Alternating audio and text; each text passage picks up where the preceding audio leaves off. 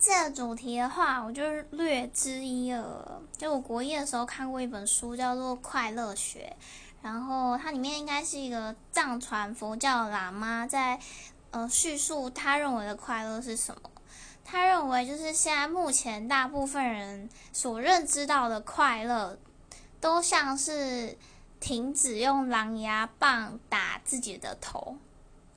就是他把他觉得大部分人把这件事情视为快乐，我觉得就是非常精辟。那时候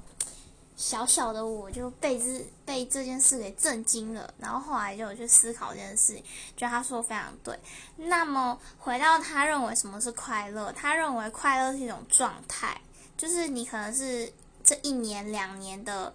心灵的状态，如果很可以很好的话，那个东西才被称作叫快乐，而不是短暂的一两个小时或一两天。